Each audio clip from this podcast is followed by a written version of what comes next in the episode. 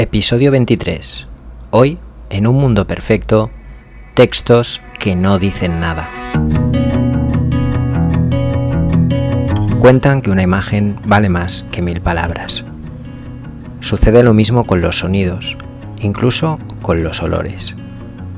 ¿No te ha pasado nunca que un olor te ha transportado a una época distinta de tu vida? A un recuerdo lejano, a un sentimiento olvidado pero cuando eso pasa, ¿qué hacemos? ¿Acaso no describimos todo eso con palabras?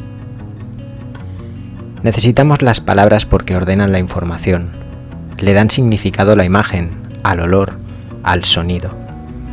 ¿Una imagen vale más que mil palabras? Yo digo que las palabras adecuadas, acompañadas de la imagen correcta, consiguen convencer a cualquiera. Sí, a cualquiera, a cualquiera a quien le importen esas palabras, claro. Porque una palabra, una frase, un titular, o nos dice algo o no nos dice nada. Y cuando no nos dice nada, por muy bonito que suene, se queda en eso, en nada. El texto es importante, es importante en tu web, en las descripciones de tus viviendas, en tus publicaciones en redes sociales, en tus emails y en tus anuncios. Ese texto es tu voz, es la herramienta que tienes para ordenar la información, para explicar esa imagen.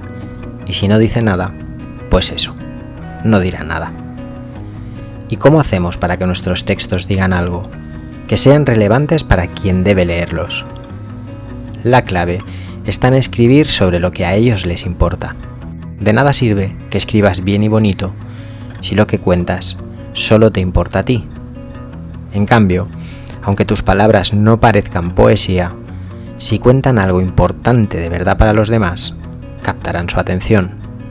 La habilidad más importante a la hora de escribir textos para una web, para un email o para un anuncio no está en escribir bien, sino en entender qué quiere leer, quién lo tiene que leer. Y si además sabes hacerlo bonito, mejor, mucho mejor. Si no, al menos conseguirás que te lean que vean tus imágenes y que recuerden tus palabras cuando necesiten tus servicios, que no es poco. Hasta el próximo episodio.